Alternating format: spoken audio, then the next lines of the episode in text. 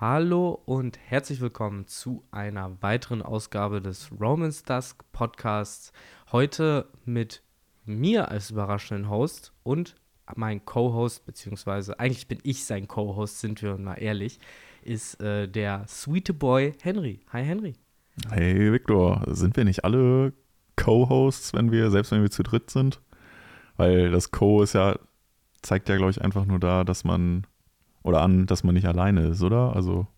Ja, oder es ist halt eine Crew mit nur ersten Marten. So ja, kann man es auch sehen. Genau. Ohne Captain. Ja. Mit einem Schiff und allem drum und dran, aber es ist so ein bisschen wie Odin in der, war es die Whitebeard oder die Gold Roger Piratenbande, wo es doch immer hieß, so, hier ist kein Platz für zwei von uns, so, das Schiff ist nicht groß genug für, für solche Egos. Ja, aber war das nicht der war das nicht der Grund, warum Whitebeard dann Oden hat gehen lassen? Obwohl, der wollte das eigentlich gar nicht. Der fand das ja gar nicht mal so cool, oder? Ja, der fand das wahrscheinlich scheiße, weil Gold Roger ihm halt sein äh, ja, ja. Crewmitglied abgeluchst hat. Das ist halt immer kacke. So. Ja. Wahrscheinlich wird sich auch, weiß ich nicht, Kid aufregen, wenn sein nutzlosestes Crewmitglied halt zu Ruffy überläuft, einfach nur, weil es halt fucking Ruffy ist.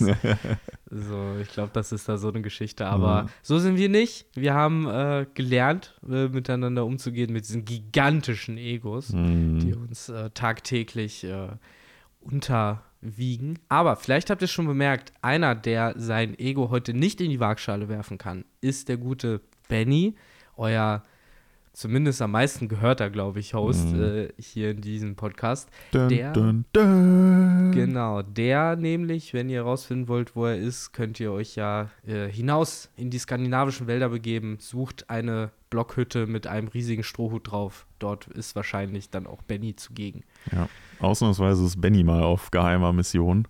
Genau. Es ist ja wirklich, ich glaube, jetzt in fünf Jahren Romans das, glaube ich, das dritte Mal erst oder so, dass wir beide in dieser Konstellation aufnehmen, ohne Benny. Ich glaube auch drittes oder viertes Mal. Ja, Irgendwie also sowas. Hut ab. Aber auch der gute Benny hat irgendwann mal äh, ja, Verpflichtungen, die äh, ihn am Freitag Vorabend betreffen. Das ist ja die ähm, ja, Standardzeit, äh, wo wir immer aufnehmen zusammen. Äh, ja, und von daher, wir befinden uns aber hier tatsächlich in Bennys äh, heiliger äh, Wohnung, äh, wo die ganze Magie vonstatten geht. Das ist die ganze Zeit schon dieses Gefühl von, wie früher, wenn man so einem Kollegen so irgendwie die Mütze geklaut hat, sie aufzieht und sagt so, guck mal, ich bin Henry.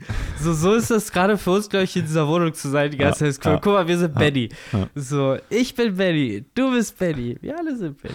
Aber wir haben uns schon, äh, wir haben uns schon so ein bisschen, ähm, ja, darüber, ja, aufgeregt ist, aufgeregt ist das falsche Wort, aber wir haben, wir haben, uns ist schon aufgefallen, so, Benny, an deinen äh, Gastgeber-Skills kannst du noch arbeiten. Wir hätten hier eigentlich wirklich äh, den, den Band 29, Victor hat es auch noch gesagt, mit einer schönen Praline noch oben drauf irgendwie. Wie, wie wenn man so in so ein Hotelzimmer halt kommt, wo dann so auch noch Samtkissen. sowas auf dem, auf dem Bett noch liegt. Das hätten wir uns ja eigentlich schön auf unserem Podcast-Tischchen ähm, ja, gewünscht und vorgestellt damit wir da halt wie immer nochmal so ein bisschen reinschmökern können, falls wir nochmal irgendwie was vergessen haben. Sind ja äh, zehn Chapter gewesen mhm. diesmal.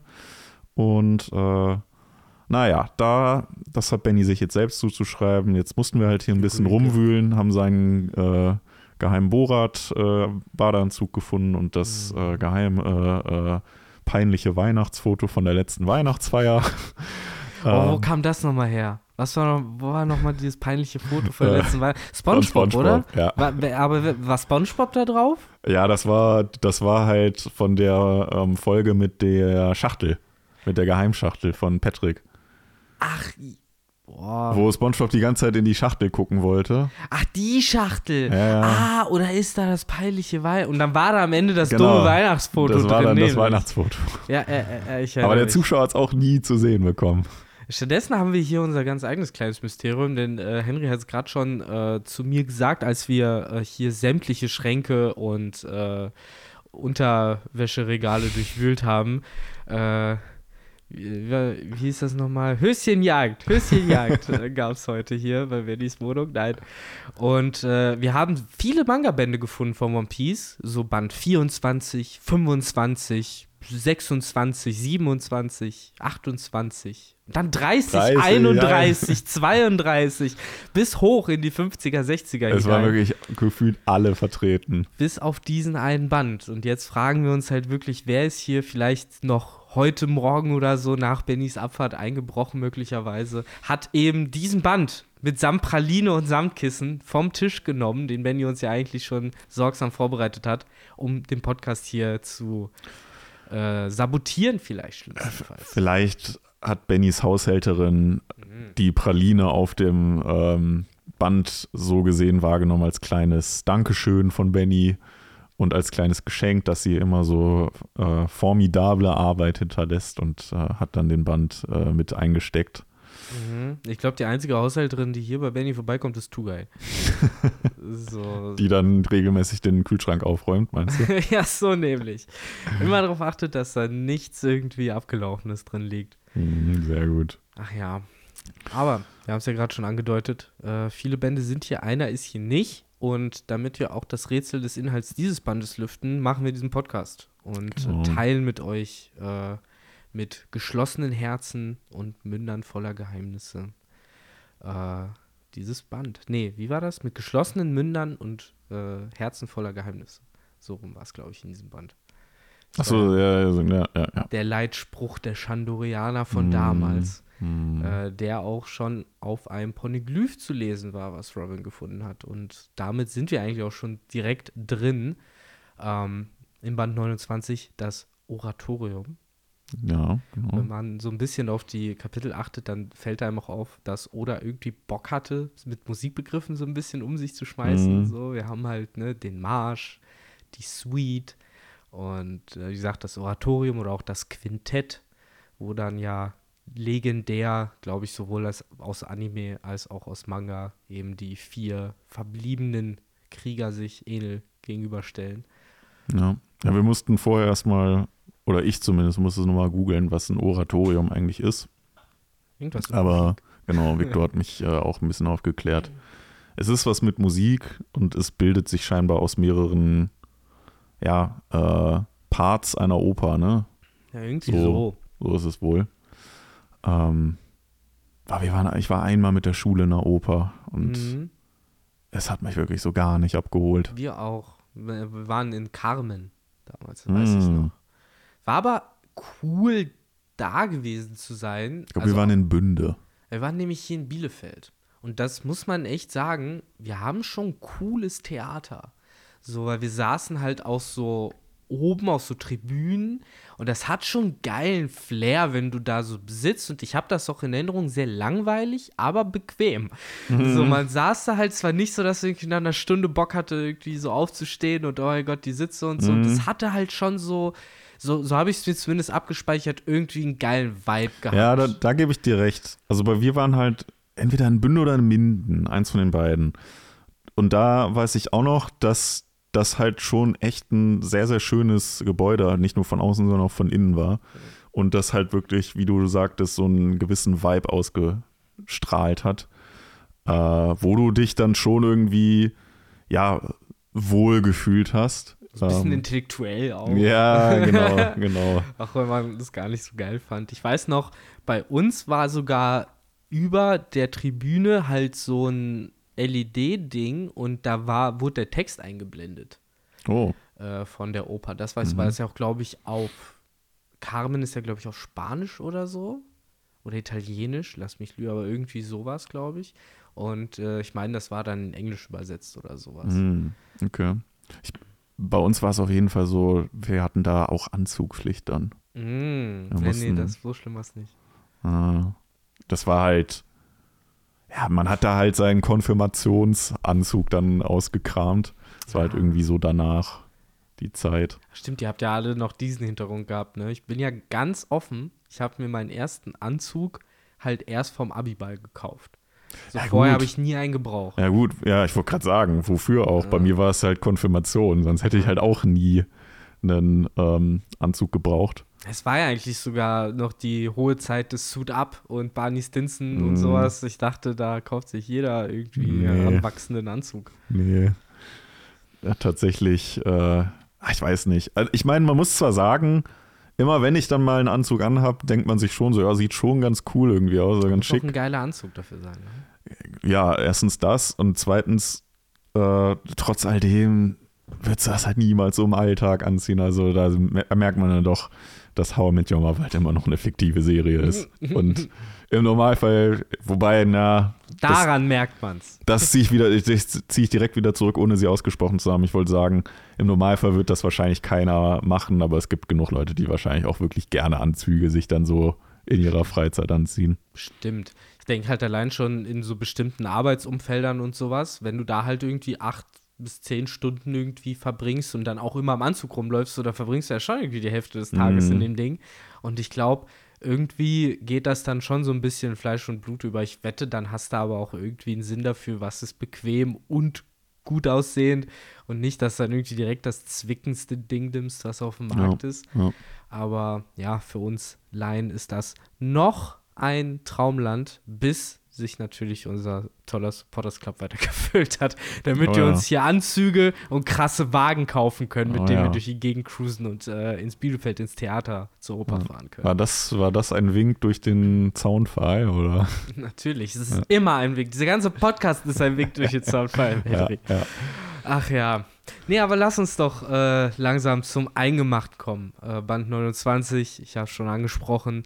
Ein Band, der, als ich ihn gelesen habe, äh, für mich so ein bisschen diesen Leitsatz nochmal in Stein gemeißelt hat, den wir schon ganz Skype ja hatten, nämlich, also den ich hauptsächlich aufgebaut habe, nämlich dieses Skype ja ist so eine Miniaturversion von One Piece mhm. und von der Geschichte von One Piece.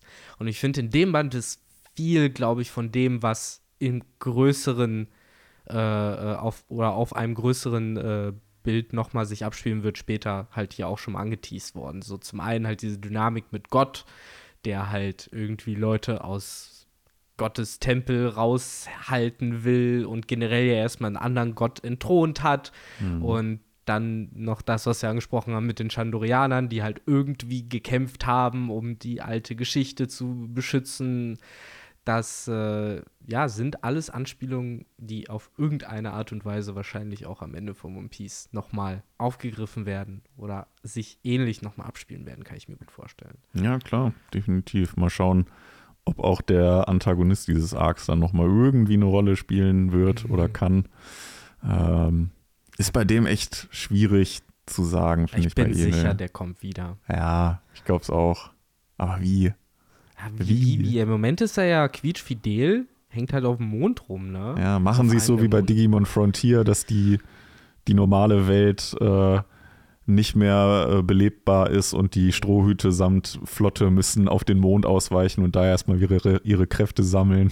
Ja, und dann treffen sie dort Enel. Alles wird zum Meer außer der Redline. So genau. Das ist das Einzige, was noch über Wasser steht. Ja, da andersrum, ne? Alles wird zum zur Redline, der Team Magma-Traum. Naja, oder das, je nachdem, welche Version du liest. Ne? Ja. welche Edition du spielst. So nämlich. Ja, aber ich bin ernsthaft davon überzeugt, entweder Enel kommt runter oder, und das hoffe ich noch viel mehr, die Ströte fliegen hoch. Äh, ich bin immer noch absolut für eine Weltraumstaffel. So, ich bin auch fest davon überzeugt, dass im Moment Eckhead und die aktuellen Designs mit den Wissenschaftsanzügen und so. Das ist alles Blaupausen für Raumanzüge, die später irgendwann mal kommen. Ja, eigentlich, eigentlich, hätten sie doch irgendwie in, äh, auf Eckhead auf so einen Raketenraum treffen müssen. Kommt vielleicht. So. So, und das ist dann auch erstmal nur so, so ein typischer Oda-Manier, ja, okay, sie haben es halt gesehen. So, und Leser, denkt euch euren Scheiß selber. Mhm. Tinfoil Hüte auf, was wird da wohl passieren mit? Äh, wird diese Rakete nochmal Relevanz haben. Aber es stimmt, eigentlich wird das halt schon passend zu Vegapunk, dass der halt auch irgendwie in die äh, Weltraumforschung ähm, seine Ressourcen reinsteckt. Stimmt. Also ich denke mal, dass das schon irgendwie faszinierend ja auch ist. Und gerade für so jemand wie Vegapunk, so was ist da oben auf mm. diesen Monden drauf? Und vor allen Dingen wissen wir, da ist was drauf. Und das hat auch eine Verbindung zu unserer Welt, was da ja zum Teil drauf ist. Und ich kann mir zum Beispiel nicht vorstellen, dass Vegapunk nicht weiß, dass sich auf dem Mond zum Beispiel diese ganzen Katzenroboter befinden oder ja, sowas. Ja. So, das muss der wissen. So, er muss auf jeden mindestens so ein Teleskop gehabt haben, also mit dem er da irgendwie so genau reingucken konnte. Vielleicht hat der die sogar erschaffen und der hat die da zum Aus Ban hingeschickt. Ja, man weiß ja aus der Coverstory später, wo die auch auftauchen, die sind ja erschaffen worden von so einem anderen alten Wissenschaftler. Der okay, halt das habe ich als, vergessen. Als Freunde gehabt hat. Ich weiß nur nicht mehr ganz genau, wie die auf dem Mond gelandet sind. Das kommt ja auch noch hoffentlich in Mhm. ein paar Bänden, wenn wir dann, glaube ich, irgendwie über Enis Lobby oder so reden. Da haben wir dann auch die Enel Cover Story nochmal. Aber hier erstmal im Hier und Jetzt ist der, Noch in der Main Story. genau, der gute Thunder Boy. Mhm. Der, der Band hört ja auch genau, äh, fängt ja genau dort an, wo der alte aufgehört hat, nämlich mit der Rüstung von Fangschrecke. Und äh, ja, Aisa findet, äh, nicht Aisa, äh, das andere Mädel, äh, Laki. Lucky. Laki findet ihn ja und er warnt sie ja noch davor, so, hey, Enel ist unbesiegbar, das kannst du alles vergessen, so, äh, Viper darf auch nicht sein Dial nochmal benutzen, sonst äh, hat sie ihn eh dahin gerafft und das hat auch gar keinen Sinn. Und äh, ja, dann wird ja auch nochmal gedroppt, dass äh, Enel halt eine Logia-Frucht hat. Ich weiß gar nicht, ob das jetzt das erste Mal in dem Band ist. Mhm. Ich meine ja, dass Crocodiles auf jeden Fall schon auf Alabaster Logia zum ersten Mal gedroppt hat. Aber jetzt im Skypiea Arc ist das, glaube ich, die erste Erwähnung von Logia. Ich glaube, zumindest erkennen die Strohhüte hier das erste Mal, dass es halt ein Logia ist. Ich Mhm. glaube, ja, vorher sind sie ja, also vorher sind ja nur Sanji, Lysop und Nami auf Enel ge getroffen und da war es ja dann mehr so, dass das so aus dem Himmel, glaube ich, kam, die, der Blitz und beziehungsweise dann die anschließende Röstung. ähm, deswegen könnte man da gar nicht großartig was draus schließen. Ich glaube auch, dass das hier das erste Mal so erkannt wurde. Ich weiß ja gar nicht, wer es war, ob Der Laki hat es ja erstmal gesagt, Ja. so als sie halt abgehauen ist. Und dann später hat es Nami, meine ich, nee, nicht Nami. Robin oder das? Zorro, glaube ich. Ah, Robin oder Zorro, genau. Einer von den beiden hat es dann nochmal gesagt. Mhm. dass es eben Logia ist und dann hat Nami das nochmal ergänzt, eben um diese Information so, aha, so es ist halt wirklich der Donner, die Energie, die sich hier mit Hitze und Kälte halt so schnell Mhm. irgendwie bewegt, dass man ein Donnerklappen hört. Ja, die waren ja äh, zu Recht natürlich äh, sehr, sehr äh, in Ehrfurcht am Ende. Und ähm, ja, man hat denen die Angst praktisch, also vor allem Nami natürlich, äh, ablesen können. Ja, bei den anderen, die haben sich ja so Angst, zumindest äh, den dreien, die ja bisher schon äh, gefallen sind, kann, konnte ich das jetzt noch nicht vorwerfen. Also Gunford war ja der Erste, der sich da mutig Mhm. äh, ähnlich gegengestellt hat und dann halt leider die 10 Millionen Volt abbekommen hat. Gefolgt dann von Robin, die auch direkt nochmal äh, einen Donnerblitz abbekommen hat. Und dann eben im nächsten Kapitel hat ja dann, ich meine, es war dann schon im nächsten. Wir zäunen natürlich den ganzen Band schon wieder von hinten. auf. Ja, wir Aber rollen ihn von ist- hinten auf. Es ist halt äh, das Paradestück von dem Ganzen. Ich meine, es ist dann im nächsten Kapitel, wo äh, Zorro und Viper dann kalt gemacht werden, beziehungsweise Viper halt erstmal seinen äh, tollen Move zündet. Aber dazu gerne später nochmal. Ja. Wie gesagt, es fängt ja erstmal dort an, wo es aufgehört hat und wir kriegen einen Cut zu Robin, die wir auch schon erwähnt haben. Es ist auch so ein bisschen das Robin-Band, die sieht man hier noch öfter. Und Anfang tut es eben mit einem Kampf. Genau, es ist ja hier auch noch tatsächlich mehr der, ja, der, ähm, der Vibe vom, oder der, der, wie soll man sagen, was halt so ein bisschen Thema, der das Theme vom letzten Band, so das ist, glaube ich, ein gutes Wort, wo ja fast alle Kapitel einfach der versus der, die versus der, die versus die. Ähm, so geht's hier ja weiter. Also das Kapitel hieß ja auch äh, Robin versus Yama, den guten gefreiten Yama. Ähm, ja, dem sie hier ordentlich äh, vermöbelt.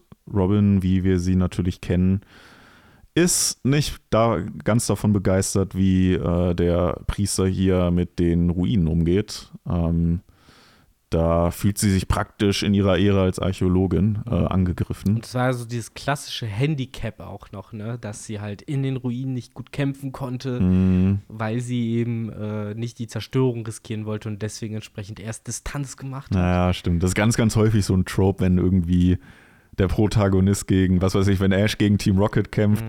so die nehmen nat- natürlich auf nichts Rücksicht. Also, Und- nein, Pikachu, du kannst keinen Donnerblitz Genau. einsetzen. Es würde die ganzen Baby-Pokémon treffen. genau. Und dann sitzt da halt so eine Horde Kleinsteine drin. So, bist du, was?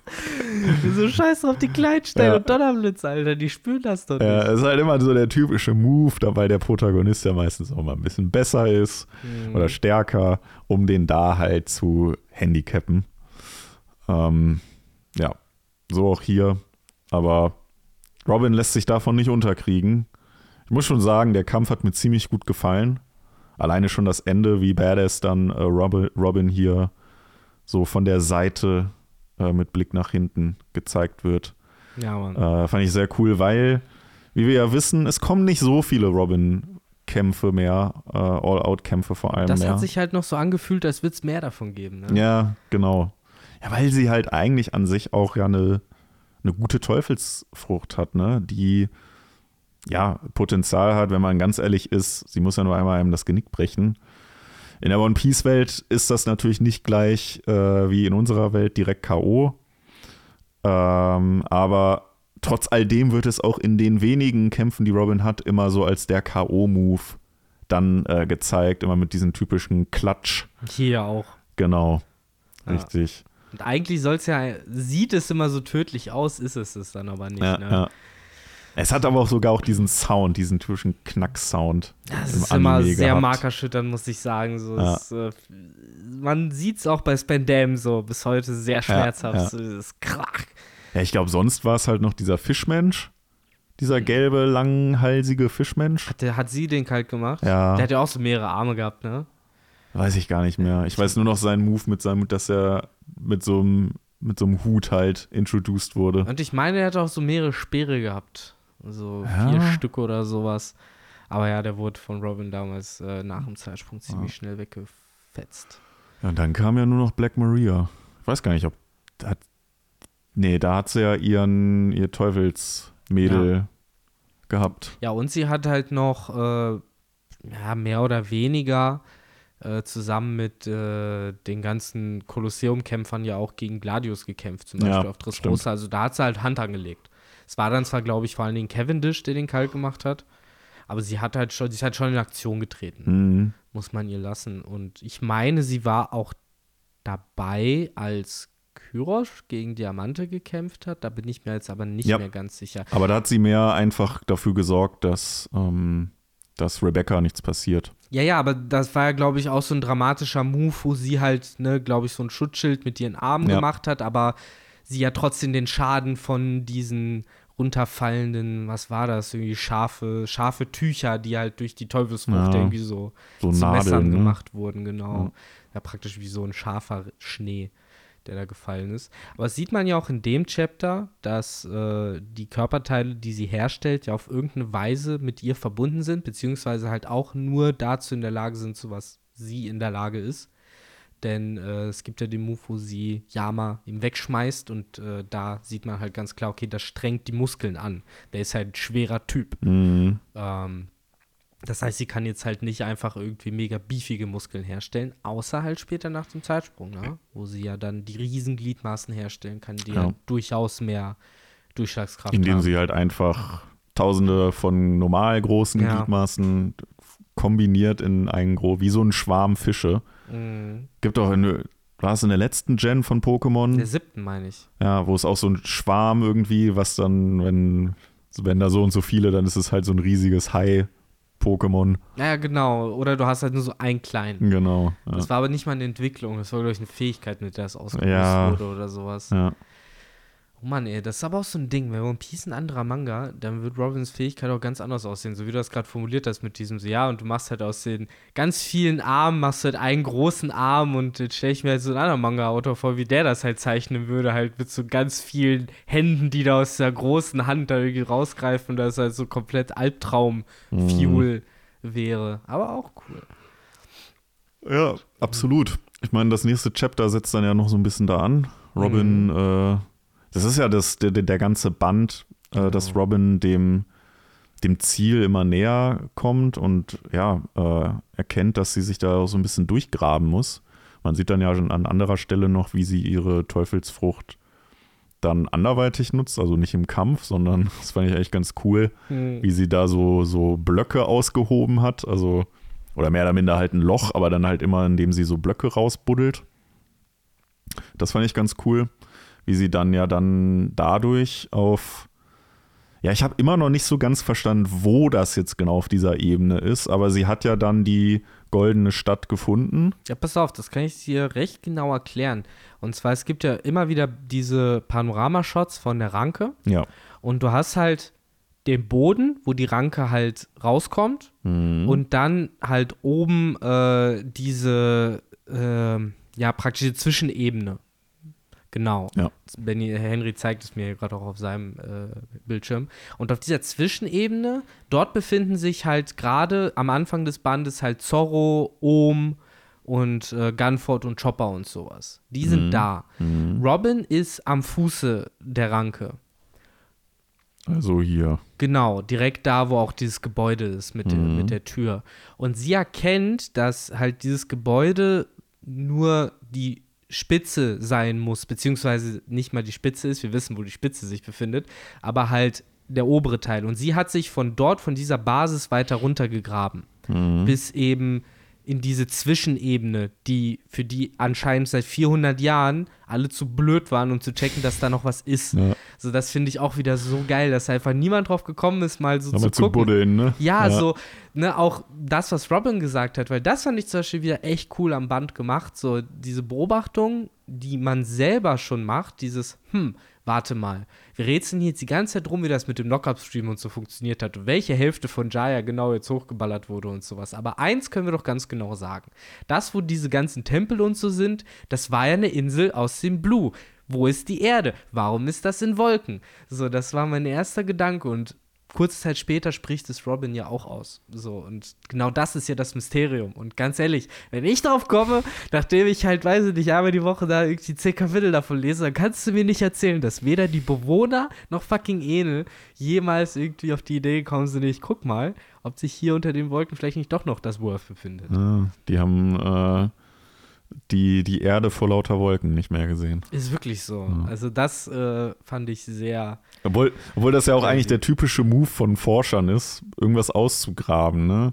Aber scheinbar hatten die keine Forscher da auf Skype hier. Ja, also niemand mit so einem Mindset, ne, Ja. zumindest. Ja, Außer halt Enel, der hatte halt schon Bock, aber dem hat dann wahrscheinlich halt das Gold, was er gefunden hat, auch gereicht. mhm. Und äh, später spricht er noch ein bisschen mit Robin darüber, was es damit alles auf sich hat und wo eventuell diese Glocke sich befinden könnte. Ja. Aber stimmt, du hast recht. Sie fallen ja irgendwann später auch noch hier in diesem Band alle runter. Genau, glaub, Enel im- haut nämlich diesen oberen Bereich, den Macher Genau, kaputt. richtig.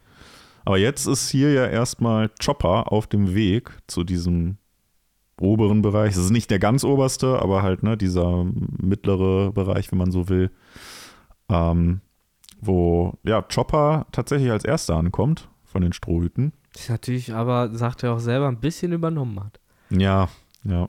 Aber ja, er war halt vom Gold verleitet, so möchte man meinen. Und einfach auch, dass er sein, er will ja die, die ganze Zeit die Anerkennung haben von den anderen. Ja. Ähm, ich glaube, das Chapter hieß sogar auch Chopper versus Ohm Mhm. noch. Also auch das Versus-Theme wurde noch ein bisschen bei, beibehalten. Das zählt noch als Kampf. Ja, Ja, wahrscheinlich, weil das halt hier noch so ein Ding ist, es fällt ja am Ende einer dieser äh, äh, Teilnehmer sozusagen. Und deswegen ist das hier vielleicht halt noch in so einem in so einem Versus-Chapter zusammengefasst, während ja später sind es ja so Gruppenkämpfe und dann äh, wird das ja fallen gelassen. ja. Finde ich ja Genau. auch sehr, sehr geil, das Bild, wo Chopper sich umdreht und dann halt äh, Holly gegenübersteht, Ja, oh, dem Riesenhund. Dass ihm einfach mal die Mütze auszieht. Mit Samt äh, Geweih. Äh, mit Samt Geweih, ey, das ist so gut. So, Ja. werd, das ist halt wieder so ein Moment, das liest man und da versteht man halt ein bisschen besser, warum es G5 gibt und warum halt auch Oda Bock auf G5 hatte. So, Ja, genau ja. wegen solchen Bildern, weil halt es ihm mal Spaß macht, sowas zu zeichnen. Ja, ja, stimmt. Hier die, die mega rausgestreckte, äh, geschwi geschw äh, geschweifte Zunge Oh ja. und noch die natürlich die obligatorischen Augen, die so raus, äh, nicht rausfallen, sondern so rausgezogen sind. ja. Würdest du es von vorne sehen, dann wird da auch noch Rotze aus der Nase kommen. Ja, safe. Das Ja. siehst Sieht du man ja dann dann auf dem nächsten Bild, genau. Das ist so gut. Ja. Ja, und Chopper verbalisiert dann nach Ohms ja, mittellangen Monolog über Gut und Böse und äh, Sünde und hast du nicht gesehen und die müssen alle gereinigt werden. Eigentlich das, was wir auch alle denken. Der Typ ist halt kompletter Psycho und hat sie ja nicht mehr alle. Also das ist wahrscheinlich auch wieder so ein klassischer Satz, der in der deutschen Synchro wahrscheinlich sehr gut rübergekommen ist. Genau mit sowas. So, der hat da nicht mehr alle Tassen im Schrank Ja, oder sowas. Noch mit der schönen rauskommt. alten Synchronstimme von Chopper. Ja, genau. So, ich Die war wette mit dir, hat er super gemacht. Ja. Aber mittlerweile hat er auch so eine Mickey-Maus-Stimme im Deutschen. Ja, ne? also an sich passte die alte halt besser auch zu dem damaligen Chopper, der ja noch ein bisschen größer und ein bisschen äh, ja, jungenhafter, sag ich mal, gezeichnet wurde, wie und die neue Stimme passt halt mehr zu diesem neuen Chopper, zu dem Chibi-Chopper. Mhm. Beim Japanischen war es ja schon immer die hohe Stimme. Ja, ja. Ne? Aber für mich ist halt eigentlich auch Chopper immer dieser mittelalte Ja. Mann Ja, gewesen. äh, äh, man hat es richtig noch im Ohr, ne? Also im Endeffekt, es gab ja in Wano einen kurzen Moment, wo er, ich weiß gar nicht mehr, was die Konsequenz davon war, dass er dann doch irgendwie so komisch wurde und dann auch anders geredet hat. Äh, Wo es dann hieß, er redet wie irgendwie so ein alter Opa aus dem und dem, mit dem und dem Dialekt, irgendwie Kansai-Dialekt oder sowas. So, das sind dann eigentlich die fünf Minuten, wo er halt nochmal den Spirit der deutschen Synchro wahrscheinlich ge gechannelt hat. Bestimmt, ja. Weil das ist er im Endeffekt hier die ganze Zeit über. Aber auch das hilft ihm dann eben leider nichts in der Prüfung des Eisens, der Ja. er erliegt. Denn Psycho hin oder her, leider ist der Typ in dem Moment schneller und vor allen Dingen nicht so verwundet wie Chopper. Das ist zumindest meine Argumentation dafür, dass es so ein leichtes Spiel mit ihm hat. Man hatte, man hat den Eindruck, dass dieser Priester Ohm so der einzig wirklich fähige von diesen vier Priestern war. Er ist ja auch definitiv nicht umsonst als der Gegner von ne, Zorro Ja, später ja. dann noch Ja, eingebaut worden. Ist halt der coole Typ, wie du sagst, der halt wirklich eine Challenge äh, darstellt. Auch mit Schwert natürlich. Ja, ich, ich wollte gerade sagen, ich glaube, es ist sogar in dem Chapter jetzt hier, ähm, wo dann Chop, Chopper auch, glaube ich, sagt so von wegen, also er nimmt halt auch das Wort Schwertkämpfer in den Mund, wo wahrscheinlich damals in dem wöchentlichen Rhythmus äh, die Leute sich dann auch schon gedacht haben, so, aha, okay, der wird wahrscheinlich noch auf Zorro treffen, äh, wahrscheinlich wird das hier für Chopper nicht gut ausgehen und ähm, ja, wir sehen ja dann auch, ist es noch in diesem Chapter? Nee, Chopper läuft noch weg. Nee, ist es Ähm. tatsächlich dann erst im nächsten in 267, wo er dann besiegt wird. Hm, Aber trotzdem hast du hier zumindest zwei Paneele, die, glaube ich, in Oda-Sprache darstellen sollen. Do you smell what Zorro is cooking? Denn natürlich, genau nachdem wir halt äh, Chopper und Ohm sehen, wird gecuttet zu ihm Zorro, Mhm. als würde er den Braten halt, wie gesagt, schon riechen, der sich dafür äh, fertig gemacht wurde. Der muss sich aber erstmal rumschlagen mit diesem dummen Southbird, der ihn einfach nicht in Ruhe lassen will. Aber es ist ein anderer, ne? Es ist ja nicht der, den sie mitgebracht haben. Das ist ja so ein Riesi ja, Riesenvieh jetzt. so ein riesiger, der halt, ja, da wahrscheinlich groß geworden ist. Naja, genau, die wohnen da ja. Genau. Alle Und da, ja, scheinen, weiß auch nicht, die, die Wachstumshormone irgendwie anders zu wirken. Ja, wie auf Elbaf, ne? Mhm, genau, also irgendwas scheinen sie, scheinen sie denen da in ihr äh, Essen zu tun. Ja, was halt paradox ist, äh, kurze Exkurs, von dem ich wenig Ahnung habe, aber das bisschen habe ich damals mitbekommen. Und zwar, früher waren die Insekten ja viel größer. Mhm. So zu, zu, so, weiß ich nicht, Kreidezeit und so, da hattest du ja äh, Libellen mit einer Flügelspannweite größer als fucking Krähe. Und das finde ich ja schon mal crazy. Und das, Libeldra praktisch. Ja, ohne Scheiß. Und das lag ja, äh, so wie ich das immer verstanden habe, hauptsächlich daran, dass damals in der Atmosphäre noch viel mehr Sauerstoff vorhanden war. Und Mhm. gerade Insekten nehmen ja irgendwie über, äh, die haben ja keine Lungen, sondern die nehmen ja irgendwie durch ihren Körper, durch so Körperöffnungen den Sauerstoff auf. Und äh, deswegen macht's dann, hat es dann wahrscheinlich Sinn gemacht, größere Körperoberfläche für mehr Sauerstoffaufnahmen, weil sie vorhanden war. Und dann sind sie halt immer mit der Zeit geschrumpft, halt weniger Sauerstoff vorhanden war. Äh, könnte man ja auf die Southbirds auch auf anwenden, nur halt dann andersrum, weil wahrscheinlich ist ja im Himmel weniger Sauerstoff als unten, oder? Ja, ja, genau. Aber in dem Fall hat es dann geholfen. Sind ja auch keine Insekten. Ja. Oder sie, sie haben einfach oben eine höhere Lebenserwartung und wachsen halt erst was weiß ich, ab 60 so exorbitant an. Schon keine natürlichen Fressfeinde, ne? Ja, genau. Aber gleichzeitig sowas. auch irgendwie zu dumm zum selber überleben scheinbar, weil das Vieh hat den ganzen Tag nichts Besseres zu tun, als äh, Zorro um Essen anzuschnorren, Ja, was er nicht ja. hat. Fand ich aber richtig geil, wie dann. Also natürlich, es brauchte natürlich so sowas, dass Zorro da auch ankommt, sonst wäre der da ja niemals selber angekommen. Er ist ja sogar zwischenzeitlich nochmal zu dem Altar äh, gekommen. Ähm, aber auch super, wie dann die der Southbird so eins und eins zusammenzählt und äh, nicht mehr von der Schlange verfolgt werden will äh, oder beziehungsweise merkt, okay, wenn ich jetzt loslasse, dann bin ich frei und werde nicht weiter von der äh, Schlange verfolgt. Genauso ist es auch gekommen. Das ist ja buchstäblich so ein Spatzenhirn, ne? So auch das, das erste Mal passiert das ja auch schon, wo er die Tasche sieht, dann, aha, Tasche, da war doch Essen drin, da ist Mhm. bestimmt wieder Essen drin und dann greift er sich ja die Tasche und nimmt Zorro mit. Und dann genau nochmal die Gleichung in seinem Kopf. Das ist halt ein böses, dummes Missvieh. Kann man nicht anders sagen. Fucking Ja. Southbird. Richtig gut. War ja schon bei dem, den, den sie unten auf Jaya hatten, der war ja auch schon so, dass der sie so ein bisschen getrollt hat, ne? Ja, das ist das, echt ist- so. das scheint in der Natur der Southbirds. Unsympathische. Viecher, ja. Ja, aber irgendwie finde ich es auch lustig, muss ich sagen.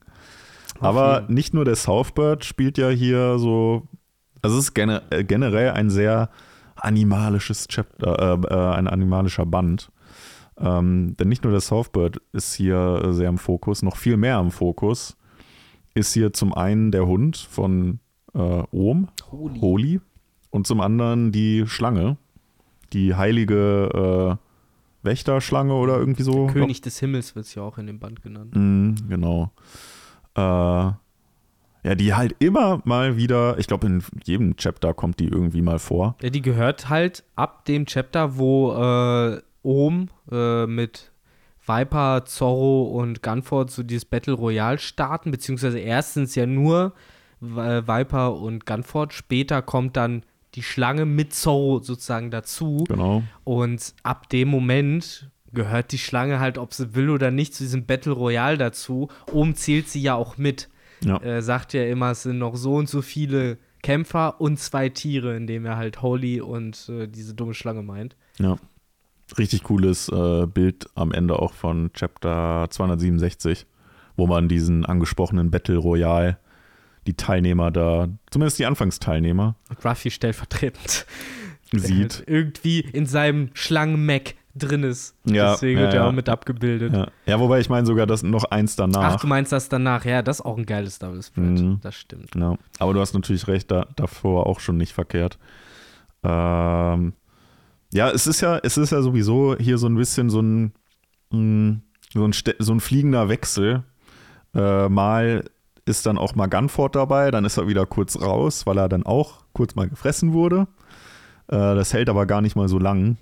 Irgendwann ist er dann wieder raus, wird ausgespuckt zusammen kommt mit halt- Nami. Passend zu Enel kommt er dann wieder, ja, ne? Ja, Aber im Kampf gegen Ohm ist er halt erstmal raus. genau, rausgeschrieben.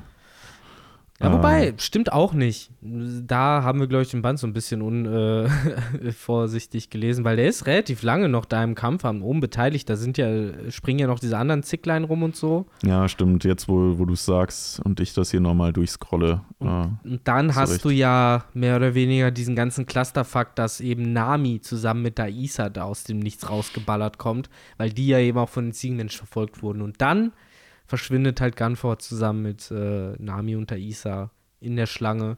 Und wir haben halt, wie viel, ich glaube, neun oder zehn, die es dann noch sind, zusammen mit dem den neu dazukommenden paar Chandorianern und Ziegenmenschen. ja.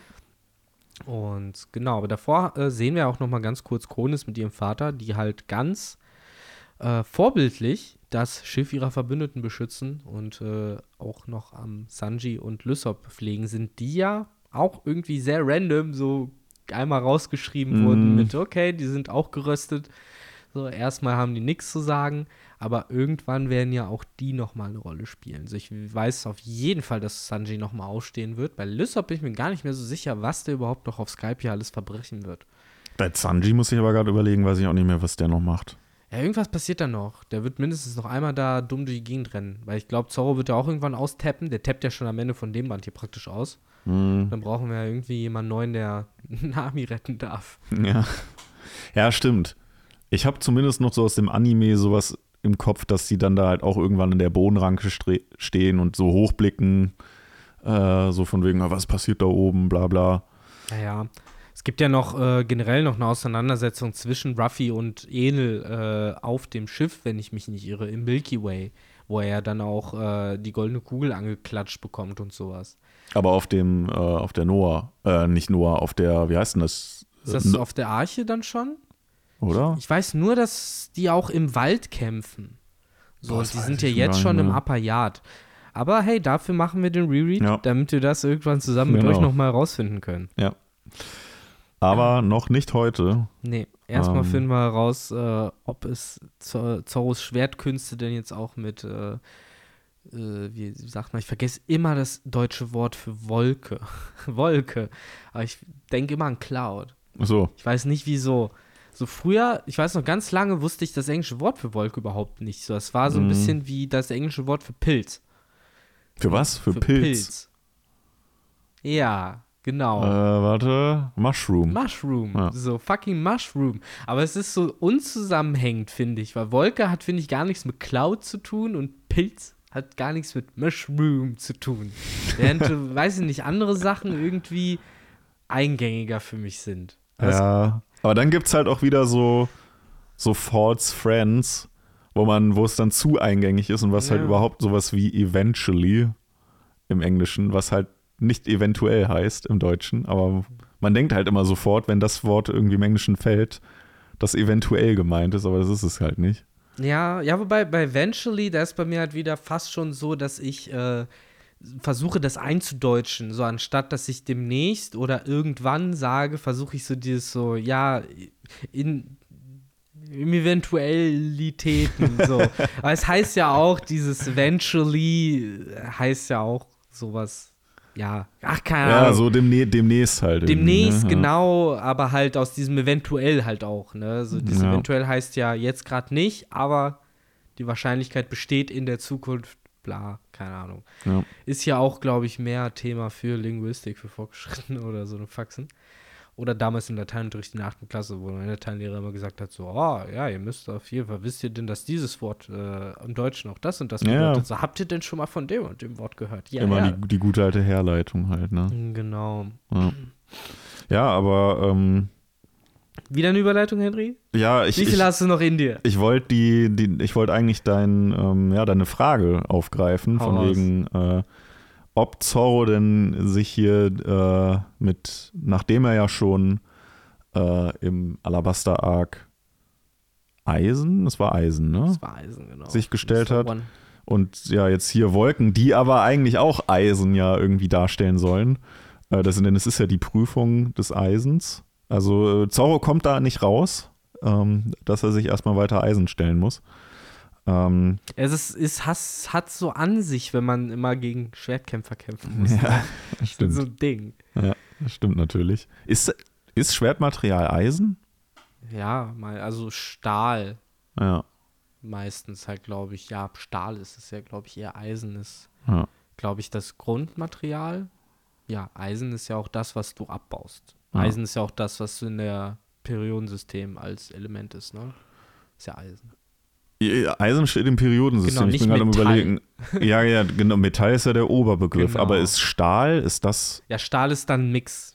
Stahl steht das auch im Periodensystem? Nein, nein, Schon nein. so lange nein. her. Stahl steht safe nicht im Periodensystem. Okay. Da brauchen wir uns gar nicht äh, jetzt in peinliche Gefilde zu, zu, zu äh, begeben, glaube ich. Ich weiß auf jeden Fall, aber Eisen war es. Und Kupfer. Das weiß ich auch nicht. Und Stahl ist dann einfach geschliffenes Eisen. Ja, oder halt irgendwie äh, verändertes Eisen. Ich glaube, das ist dann nochmal erhitzt oder so. Mm. Und dann wahrscheinlich auch irgendwie gemischt mit irgendwas. Man hat, man hat halt einfach so als Laie so vor Augen, Eisen ist halt irgendwie so ein raues Material und Stahl ist so, so ein glänzendes Material. Irgendwie. Ich glaube, der entscheidende Unterschied ist halt auch, dass Stahl also eins davon ist auf jeden Fall brüchiger als das andere. Hm. Also ich glaube, das eine kannst du, kannst du so flexibler noch verbiegen und so und das andere ist halt so sehr steif brüchig. Ich würde jetzt auf Anhieb sagen Eisen. Hm. Und Stahl hat halt eher die, dann diese Flexibilität, die du vielleicht auch für eine Waffe wie ein Schwert oder so hm. bräuchtest. äh, ohne dass das halt direkt irgendwie äh, halt zersplittert oder Mhm. sowas.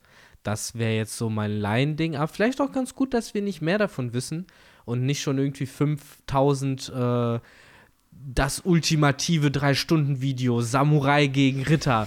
Das gibt es ja auch so ein Ding auf YouTube, Mann. Das wird mir auch schon voll oft vorgeschlagen. So, das sind jedes Mal auch so mega lange Videos. Und ich so, nein, so, es interessiert mich nicht. Außerdem weiß ich, dass der Ritter stärker ist. Ich weiß, nur, ich weiß noch, wo die bei Naruto dann auf einmal Samurai eingefügt haben.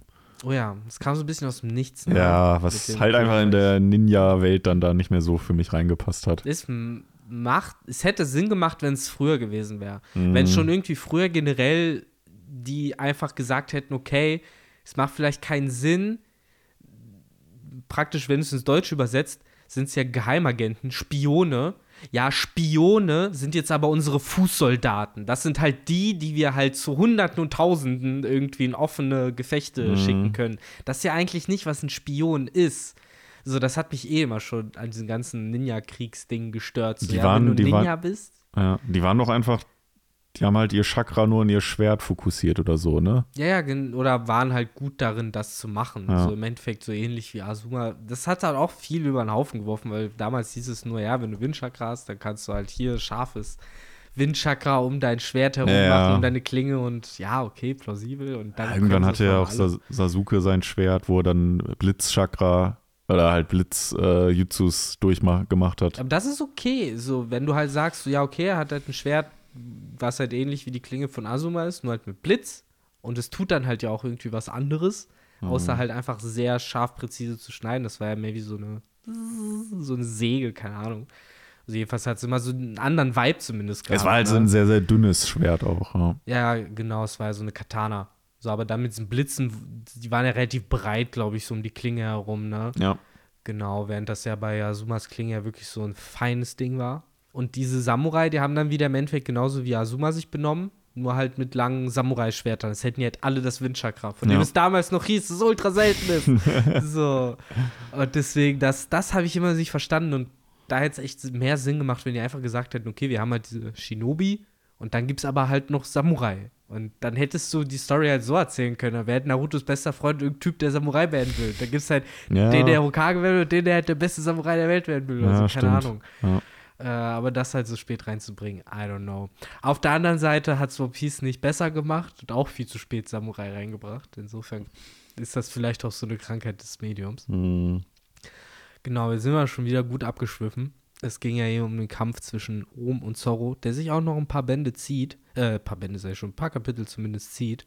Und es passiert noch etwas, wo, als ich es gesehen habe, gedacht habe, so, nein, das ist jetzt nicht euer Ernst. So, come the fuck on. So, das hätte ich nicht erwartet, dass so ein Bullshit hier noch abgezogen wird. Wir haben halt einfach Birdcage 0.1, Ja. die Mini-Kindergarten-Variante Das, davon. ja, das hatte ich auch komplett vergessen. Ich, ich habe ja den ganzen Kampf nie gesehen. Das habe ich ja auch am Anfang des Arcs schon gesagt. Es gibt so einige Aspekte bei Skype hier, habe ich nie so durchgehend gesehen. Mhm. Und das war halt einer dieser Dinge. Ich wusste nie, wie Ohm besiegt wird. Ja. Und jetzt sehe ich diese, diese Birdcage Junior. Halt echt nur so, what? Ich dachte mir auch so, ey, das kann doch nicht wahr sein. Vor allem, weil die dann ja auch noch sagen, ich glaube, irgendwie einer von diesen, äh, von diesen Ziegen, ähm, Dudes meinte das so von wegen, ja, das ist nicht nur da, um euch irgendwie äh, die Flucht äh, nicht zu ermöglichen, sondern auch, äh, ne, ist halt gefährlich. So, ich dachte, es hat halt nur noch gefehlt, dass das halt auch immer kleiner wird. genau, es ist ja so Stacheldraht. Ne? Genau, es ist so Stacheldraht, äh, womit ja dann auch letztendlich Chopper besiegt wurde, weil dieser Stacheldraht ja dann so aus allen möglichen ähm, ja, Wänden und Böden halt Mhm. herausgeschossen kam. Das ist ja die Prüfung des Eisens, ne? Genau. Diese ganzen äh, Maschendrahtfallen. Wobei, man sieht es äh, ziemlich gut in dem Bild, wo äh, Zorro Chopper halt auch in den Armen hält. Ist übrigens sehr, sehr sweet alles fand, Mhm. dass er so Anteilnahme auch dran hat, als er Chopper gesehen hat. So, was? So, das kann doch nicht wahr sein. Er war doch nur ein Kind. Äh, ja, das so. haben wir doch auch schon oft hier angesprochen, dass die beiden schon irgendwie so eine leichte Mhm. großer Bruder, kleiner Bruder. Jetzt ist es halt Beziehung eben haben. Chopper, der, der die Wunden hat, ne? So Mhm. wahrscheinlich für Zorro noch mal härter so die ist so, blöd gesagt, er weiß, wie sehr das zwiebelt, so ein Schnitt. und entsprechend will er das halt wahrscheinlich halt erst recht nicht auf irgendwie Chopper äh, wünschen oder so. Ja, das hat Aber- ihn, hat ihn ja auch richtig sauer gemacht. Also, ja, hat er gesagt, so, ey, bin jetzt ein bisschen pisst. Ja, genau. So, aber worauf ich hinaus cool. wollte, in dem Bild siehst du meiner Meinung nach ganz gut, dass er auch so einen Schnitt über die Brust bekommen hat. Und ich glaube, das war das Schwert. Weil das Letzte, was man ja auch sieht in der Auseinandersetzung zwischen den beiden, ist ja, dass oben sein Schwert so halb zieht. Äh, zusätzlich hat man da natürlich noch diese, diese äh, Stacheldrähte, mit denen er massakriert wurde. Ich glaube, er hat mindestens einen Schnitt hat er abbekommen. Ja, ich sehe es gerade, ja, ja, Das sieht zumindest wie so ein Schwertstreich aus für mich. ja. Aber er hat, er hat ja nicht nur hier mit, äh, mit den mit dem Maschendrahtzaun äh, Milkies, äh, nee, Quatsch, nicht Milkies, Clouds. Wolken. Muss ich die ganze Zeit an, an Milky Way äh, denken. Ich glaube, dir fällt jetzt auch schon das Wort Wolken nicht mehr ein. Er hat ja nicht nur damit zu kämpfen, plus noch dem, dem Schwert von oben, sondern auch noch mit einem krassen Martial Arts äh, kundigen Hund. Ey, das ist wieder so ein Oder-Moment, oder nicht? So, er kommt da angerannt, dieser fette Hund, und du bist schon so, ja, okay, riesiger Hund, fette Zähne und so. Und Ja. Dann heißt es halt, sei, ich hab ihm beigebracht, aufrecht zu stehen und Kung Fu zu machen. Du bist so, what? War da so schon. Kung Fu Panda raus zu dem Zeitpunkt? Ich glaube nicht. Hat sich Oda da vielleicht ein bisschen orientiert? Vielleicht noch Madagaskar oder sowas. 2004 Ah. kam, glaube ich, Madagaskar raus. Wäre so auch die Zeit, glaube Ja. ich, wo das so kam. Müssen wir wieder Benny fragen, der weiß sowas. Ja, ja, genau. Aber, Aber das fand ich schon ziemlich cool. ja, ich habe es auch überhaupt nicht auf Schirm gehabt, dass das jetzt so ein Martial Arts Hund anscheinend nochmal ist. Mhm. So, es ist halt so ein bisschen wie äh, der coolere Richie. Ja, Also kommst halt die ganze Zeit auch rüber, das Vieh. Aber nochmal ein Dümmer. So, da muss man halt auch sagen, so, wär da, wären das Menschen, dann wird dieses Vieh für Richie arbeiten und nicht andersrum. so, sieht man, sieht man ja auch später auch nochmal, nachdem Ohm dann außer Gefecht gesetzt wurde. Mhm. Äh, aber es ist erstmal ein gut abgerichtetes Viech und gehört auch offiziell zu den Teilnehmern ja. und setzt halt äh, allen ziemlich zu, weil irgendwann hat man ja diesen Clusterfuck, dass sowohl Viper als auch Zorro gesehen haben, wie ihm Aisa mitsamt Nami und Gunford äh, von der Schlange verschluckt worden sind. Keinen interessiert, dass Gunford mit verschluckt wurde. Ja. Zorro ist nur so Nami und Wap äh, Viper ist halt so, nein, Aisa. Äh, und der alte Mann und sein Vogel, den interessiert in dem Moment natürlich niemand. Nee, irgendwie habe ich auch das Gefühl, Gunford wurde so ein bisschen, der wird nicht so behandelt wie dann einen, einen König Cobra oder einen König Riku, Ja, oder Die- Kyrosh oder sowas. die Diese, ja dann auch ne, später auch nochmal vorkommen, Charaktere. immer. Und äh, ja, auch zur Revelrie-Reisen und so, so ein, so ein Gunford, der wird einfach, ja, ist der irgendwann nochmal vorgekommen? Ja, der ist ja auf Vielleicht jeden bei Fall. den am- Around the World Chaptern noch, aber Du hast ja generell nicht mehr viel Skype ja gesehen Ja. danach. Aber ich weiß noch, dass er am Ende schon offiziell wieder der Gott Ja, ja. ist. das der übernimmt äh, da wieder die Kontrolle. Das weiß ich auch noch, aber ja, so wie, wie die anderen dann immer mal wieder gezeigt wurden und dann halt auch so die typischen Reactions über den Werdegang der Strohhüte, sieht man das bei Gunford halt oder kriegt man bei dem halt nicht. ja, gut, der kriegt aber auch selber nicht viel mit, was da unten abgeht, ne? Muss man auch dazu sagen. Also, auf was soll er reagieren? Ja, gut, stimmt, die kriegen keine, ähm, keine Postmöwe. Das ist halt noch so eine Marktlücke, ne? Mhm. So, da muss er mal reingreifen. Ja, die müssen eigentlich, man kann ja im, im Ausland, kann man ja auch an gewissen Zeitungsständen, kannst du ja auch so die Bild-Zeitung oder Welt am Sonntag oder so, also halt auch aus anderen Ländern halt so Tageszeitungen. Eigentlich brauchen die das Veganet. Ja, So damit Stimmt. dann. Schön mit so einem äh, Smartphone-Dial. ja, Stehen sie da rum, tippen alle die ganze Zeit auf Muscheln rum. ja. ja, sehr gut. Genau, was aber parallel auch noch so ein bisschen abgeht, ich habe ja eben schon erwähnt, man hat Grundes und ihren Vater gesehen und ähm, irgendwann taucht dann auch Edel im Upper Yard auf und äh, meint ja noch äh, von wegen, ja, hier irgendwo hat sich eine Ratte äh, verkrochen und dann siehst du halt, dass einer von diesen Royal Guards, äh, von diesen Leuten, die da von ihnen ja festgehalten worden sind, Mhm. seit er den äh, Tempel Gottes äh, da übernommen hat.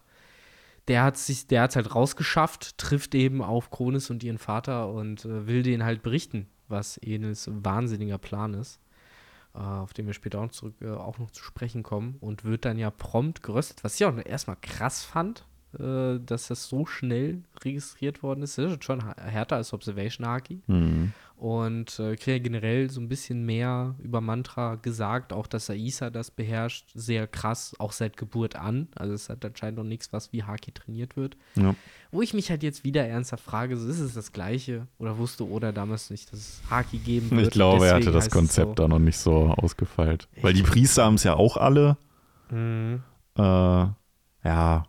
Und dass jetzt solche Dullis irgendwie alle Observationshaki haben, Das ist dann ist auch irgendwie ein bisschen komisch. generell seltsam, ne? Auch das ist so lokalisiert auf Skype ja, aber du musst halt kein Skypianer sein, um das zu können, weil, wie gesagt, ja auch Aisa und die anderen Chandorianer können das ja bis zu einem gewissen Grad auch. Mhm. Äh, aber hauptsächlich wird es halt eben von den Leuten da aus Skype ja benutzt und auf dem Blaumeer hast du halt nur Observation Haki später und dann Haki.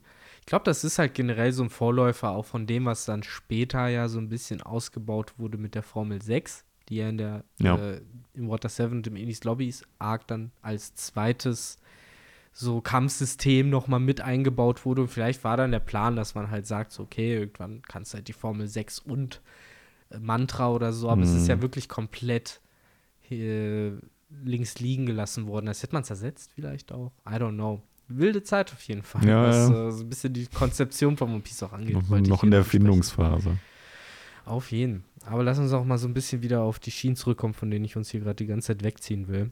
Mhm. Äh, Zoro kämpft ja immer noch gegen äh, Viper. Äh, Yes. Nicht gegen Viper, gegen Ohm. Es ist wirklich ein sehr langer Battle Royale, Ja, ja. der immer auch wieder mal so dann, ja, was halt ein Battle Royale ausmacht, ne? So dann sagt sich mal Viper so, jetzt gehe ich auf den und äh, oben sagt sich dann mal, okay, jetzt äh, kümmere ich mich mal doch gerade um Viper und nicht um Zorro. Mhm. Äh, ist äh, cool gemacht, muss ich sagen. Wobei die sich dann schon irgendwie auch selber im Weg stehen, Viper und Zoro ja auch, ne? Mhm. Damit, äh, dass sie sich ja gegenseitig da ständig behindern. Und erst als äh, Nami und Aisa verspeist wurden, hat man das Gefühl gehabt, dass sie so ein bisschen zumindest das Interesse haben, diese Schlange jetzt erstmal zu legen. Ab dem Moment wird halt auch der Kampf nochmal wuseliger, weil Ohm und sein Hund haben weiterhin eigentlich nur das Ziel, die auszuschalten, während die dann so anfangen, oben zu ignorieren und ja irgendwie nur auf diese Schlange einzudreschen.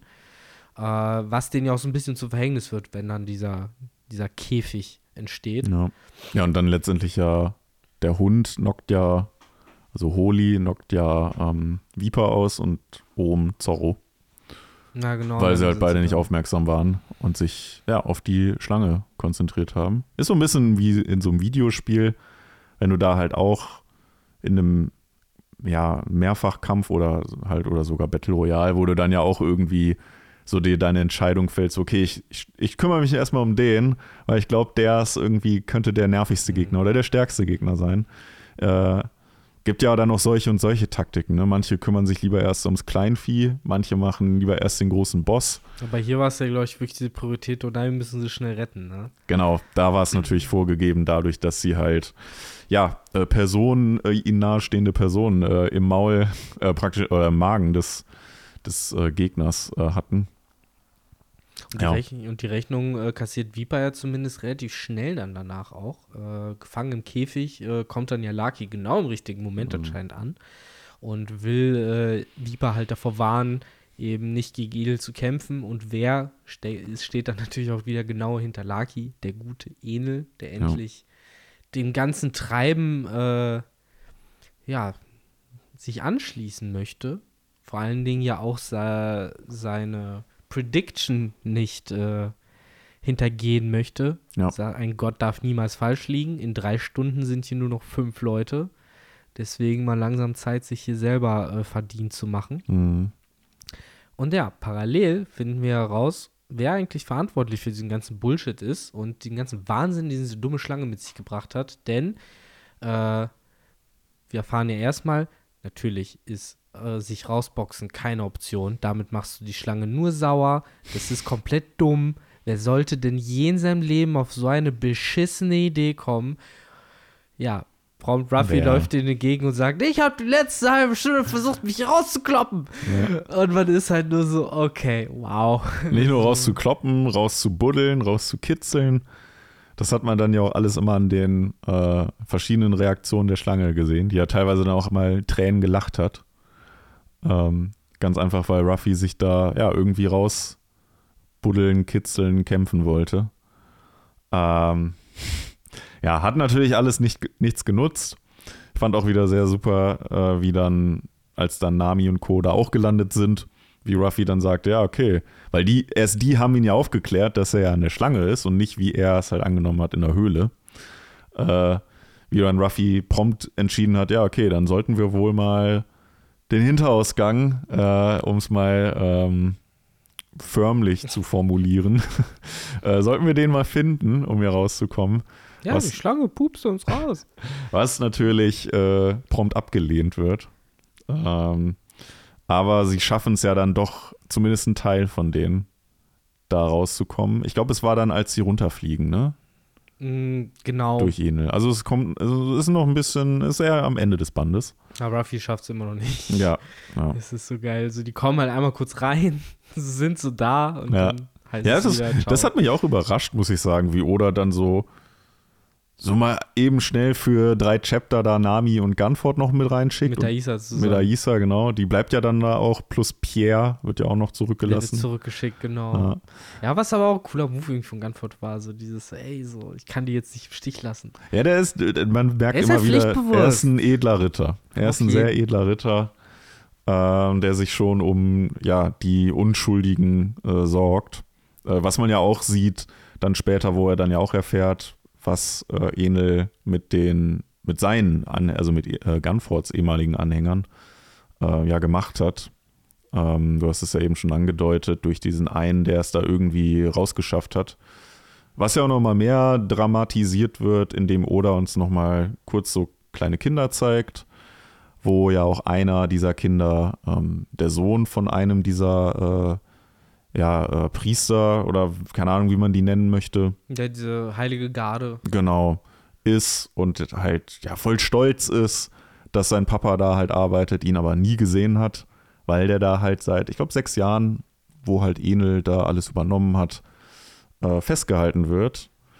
Ähm, ja, und ich glaube, man kann es jetzt auch schon sagen, warum soll man da jetzt noch großartig warten? Die wurden halt festgehalten da, äh, um halt diese Arche zu bauen, Genau. die Arche Maxim.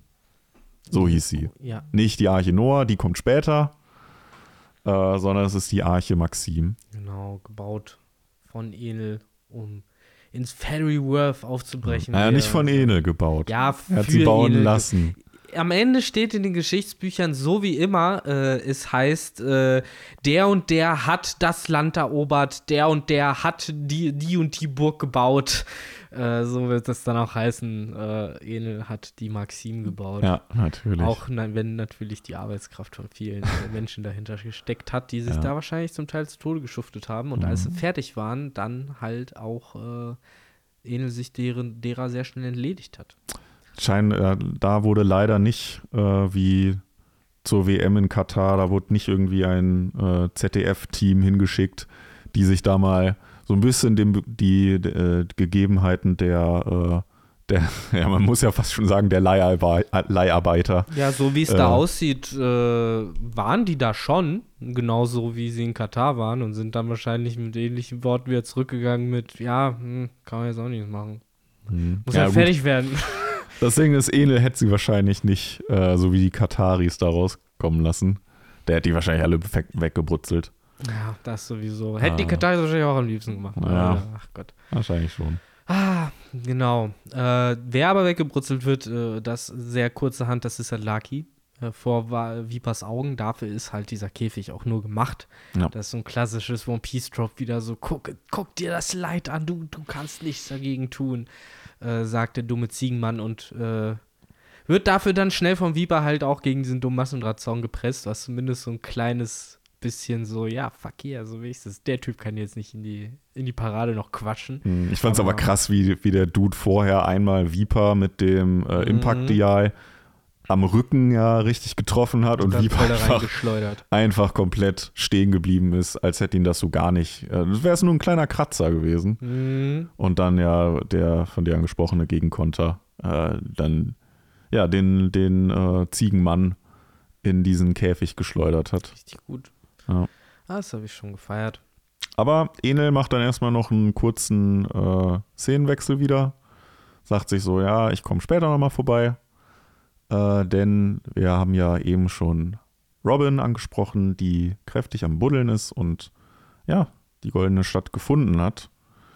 Äh, und Enel scheint diese aber auch schon mal gefunden zu haben, weil er sie ja da auch mehr oder minder darauf anspricht, von wegen, ja, ist schon beeindruckend hier, ne? Ähm, ja, das war ja noch bevor er hier hingekommen ist. Ja. Da kurz den Abstecher gemacht. Genau, und äh, weist Robin dann ja auch hin, von wegen, ja, Gold wirst du hier nicht mehr finden, das haben wir uns schon alles unter den Nagel gerissen. Ähm, aber von einem goldenen Artefakt wusste Enel scheinbar nichts, wo sich Robin dann auch ein bisschen ärgert im Nachhinein, dass sie es gedroppt hat, mhm. nämlich die goldene Glocke.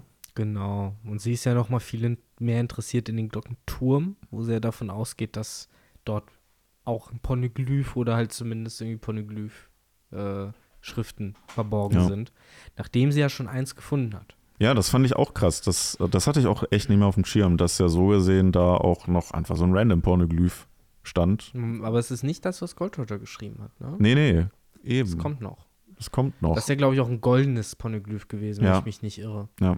Und das ist ja ein richtiges Poneglyph, was dort halt, ja, verwahrt wird. Und alles, was Robin da halt zumindest vorliest, ist halt eben dieser Leitspruch äh, mit äh, verschlossenen Mündern und Herzen voller Geheimnisse. Ja. Äh, schreiben wir die Geschichte nieder.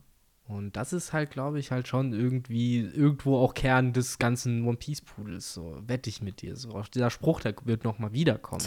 Wenn es um die Poneglyphe geht und ne, darum, warum man sich überhaupt entschieden hat, die dann zu schreiben und wieso man sie dort und dort versteckt hat. Es wird ja dann später auch noch von Robin angemerkt, dass eben ein Kampf stattgefunden hat in Chandora, dass die Stadt halt unter anderem dadurch bereits schon untergegangen ist, dass äh, sich die dort eben vor äh, Widersachern gewehrt haben. Vermutlich, um das Polyglyph zu schützen oder was auch immer dort halt noch war, zu schützen. Mhm. Und das war halt, wie gesagt, vor 400 Jahren, also auch schon nach dem äh, verlorenen Jahrhundert. Das 400 Jahre nach dem verlorenen genau. Jahrhundert. Genau. Und damit halt auch 400 Jahre vor dem, was hier passiert, weil ja. das Jahrhundert war ja vor 800 Jahren dann. Ja. Ähm, passt also ziemlich genauso in die Mitte, ne? Und das ist halt alles schon, finde ich, das äh, regt zumindest die Fantasie meiner Meinung nach an, in welche Richtung das gehen kann, gerade mit den Infos, die wir halt mittlerweile haben, ne? Äh, war Shandora halt einer dieser verbündeten Königreiche, so war, sind die Shandorianer damit halt vielleicht auch auf irgendeine gewisse Art und Weise ein besonderes Volk, so wie die Minks, so wie die Fischmenschen. Mhm. Ist, ne, gerade mit den letzten Chaptern auf äh, Egghead, wo es dann auf einmal bei Kuma heißt, so, ah, ist auch irgendeine besondere Rasse Mensch. Ähm, who knows, äh, was da halt noch für latentes Potenzial, in Anführungszeichen, vielleicht schlummert, dass es eben gerade denen gegeben wurde. Und Entschuldigung. Was ich noch viel spannender finde, das ist eben noch dieser, ja, fast schon wahnwitzige Zufall, dass halt nachdem ja anscheinend die Stadt angegriffen wurde, um dieses Poneglyph zu stehlen, ist was passiert. Der Knockup-Stream kam und hat das Poneglyph ja praktisch noch weiter aus den Fängen derer, die es vielleicht haben wollten, halt mhm. halt weggenommen. Und das ist aber auch wieder für mich widersprüchlich auf verschiedenen Ebenen, weil ich weiß nicht, wie tief du drin bist, was halt auch die Theorien um im Summer und sowas angehen, aber die Figur wird ja oft eben mit dem Meer und dem Wasser in Verbindung gebracht, so als sei es halt eben diese Antithese zur ja. Teufelsfrucht. Ja, das ganze Imu, Umi-Ding. Ja, ne? genau. Und Vegapunk hat es ja auch schon angedeutet mit diesem, ne, es ist halt etwas, was gegen die Natur geht, die Teufelsfrucht. Das Träumen geht halt gegen, dagegen und deswegen ist man halt auch vom Meer verflucht sozusagen. Und ähm, was wollte ich denn jetzt nochmal sagen? Von wo kam ich nochmal? So weit ausgeholt, dass ich jetzt wirklich vergessen habe, von wo ich da nochmal angefangen habe. Ja, wie, wir waren, oder wir waren kurz davor, ähm, halt, dass Ach, genau. die, dass die Stadt stand, ja. dass das halt nach oben ge ja, ja, geschossen wurde. Genau, und das äh, wird ja dann irgendwie wieder gegen die Theorie sprechen, dass es halt zum Schutz hochgeschossen wurde, weil kannst dich halt fragen, ist der Knockup-Stream halt etwas, was für jemanden arbeitet, der über das Meer regiert oder mhm. eher dagegen? So ist das jetzt halt sozusagen Natur-Natur oder war das jetzt halt eher so auch dieses Unnatürliche, wie eine Teufelsfrucht ja theoretisch auch, also etwas, was gegen die Natur arbeitet? Mhm. Kann man, glaube ich, in beide Richtungen sehen. Aber finde ich einfach nur ganz interessant, so ein bisschen so drüber zu, zu fantasieren, dass da halt irgendwie schon diese motivischen Verbindungen gibt. Ja, wobei ich da sagen muss, ich fände es am besten, wenn es halt einfach wirklich eine so gesehen Naturkatastrophe war und das halt einfach Zufall war, dass dieser Knockout-Stream halt genau unter dieser Insel hochgegangen ist. Wirklich? Fände ich immer noch irgendwie am besten, muss ich sagen. Aber ja, lassen wir uns mal überraschen, ne? Auf jeden. So, aber das, wie gesagt, das ist so das äh, Filetstück, zumindest in diesem Band für mich gewesen, was so Infos angeht und auch Sachen, die ich gar nicht mehr so auf dem Schirm hatte. Generell dieses Gespräch zwischen El und Mhm. Robin habe ich so nicht abgespeichert gehabt. Und das war auf jeden Fall nochmal cool äh, zu lesen, auf jeden Fall. Ja, Genau, ansonsten geht der Kampf zwischen Zorro und Ohm weiter und sollte doch jetzt irgendwann mal bald enden, Henry, Ja. findest du nicht? es, es neigt sich auch tatsächlich noch in dem Chapter, äh, wo Enel und Robin sprechen, dem Ende zu. Ähm, also Zorro besiegt hier sogar oben und es ist ja noch Holi da, aber auch den kriegt er irgendwie auf eine ganz äh, humorvolle Art und Weise äh, besiegt, Das ist wieder so stumpf. Ne? indem er halt einfach, ja, wie man halt mit einem Hund umgeht, sagt, äh, mach Sitz. Und das macht er dann noch brav. Und dann probiert sich Zorro halt noch weiter aus, geht noch einen Schritt weiter und sagt, ja, ey, äh, hau dich mal selber und sorg dafür, dass du ohnmächtig wirst. Und genau das macht dieser, äh, ja, brave, brave Hund. Und ja, Zu brav, würde man ja vielleicht Genau. sagen an der Stelle. so wurde ruckzuck dann auch noch ähm, ein weiterer Teilnehmer aus diesem äh, Battle Royale äh, herausgenommen. Ja, zusammen mit oben selber, wie du schon angedeutet hast, das war ja dann der 108 äh, Sinnesphönix. Das war, glaube ich, so hieß es, glaube ich, die Technik auf Deutsch. Mhm. Und hier ist halt eben die 108 Pound Cannon. Ja. Ja, ich fand es irgendwie da auch so ein bisschen. Es war ja die ganze Zeit so, dass halt Ohm deshalb im Vorteil war, weil er halt sehen konnte, was Zorro macht, also so durch sein Durch Mantra, Mantra, halt. genau. Ne? Und auf einmal, ah, da habe ich mich halt gefragt, so jetzt siehst du es halt nicht oder was, so dass er jetzt eine krasse Attacke macht oder jetzt ist es dir egal oder wie. Ja, das habe ich auch nicht ganz verstanden, warum die Mauer da jetzt geholfen hat, wenn er theoretisch seine Augen eh nicht braucht. Ja. Durch Mantra. Ja, Aber irgendwie hat es anscheinend Zorro den, die Millisekunden verschafft, die er gebraucht hat. Und da hat ja dann auch diese Eisenwolkenwand nichts gebracht, denn seit Alabaster wissen wir, Eisenschneiden geht schon klar. ja. Und auch in dem Fall äh, ein sauberer Abschluss für Zorro, also so sauber wie die halt meistens sind. Meinst Typ, du, meinst du, Oda hat das hier bewusst gemacht mit der Eisenwand, so nach dem Motto, ja, das ist halt ein Skillset, was Zorro mittlerweile drauf hat und das wollen wir hier nochmal äh, demonstrieren. Kann ich mir schon vorstellen, auch gerade, dass so, so ein äh, Nachdruck drauf gesetzt wurde, dass es eben so hart wie Eisen ist, aber gleichzeitig leicht und äh, Mhm. man hätte auch sonst einfach sagen können, ja, harte Wolken. Aber es wird ja immer gesagt, Wolken so hart wie Eisen. Und äh, ich glaube auch, dass es so diese klare Anspielung so am Ende des Tages, es ist nicht mal der Rede wert, dass er es durchgeschnitten hat. Ich find, War, war diesmal nicht Iron Blade, sondern Iron Cloud. Ja, genau. Diesmal war es halt Iron Cloud oben. Das wäre wahrscheinlich so der Titel. ähm, ich finde auch ein sehr nettes Detail, habe ich bestimmt auch schon mindestens einmal angesprochen, aber die 108 hat ja im Japanischen eine besondere Bedeutung Hm. mit den 108 Glockenschlägen, die auch, ich meine, zu Neujahr halt immer abgehalten werden. Und das ist halt generell so ein Ding auf jeden Fall. Guck, und dann, wenn noch im selben Chapter von einer Glocke gesprochen wird. Ja, du, es ist, glaube ich, alles wieder nur so Halbzufall. Ja. Beziehungsweise, das sind wahrscheinlich die Momente, wo er dann so sitzt und sagt so, ah, ach guck, Ja. ach guck, schau. Ja, das macht, Glück das muss ma- man haben. Ne? das habe ich geplant. Von Anfang an. ja, So, ah ja.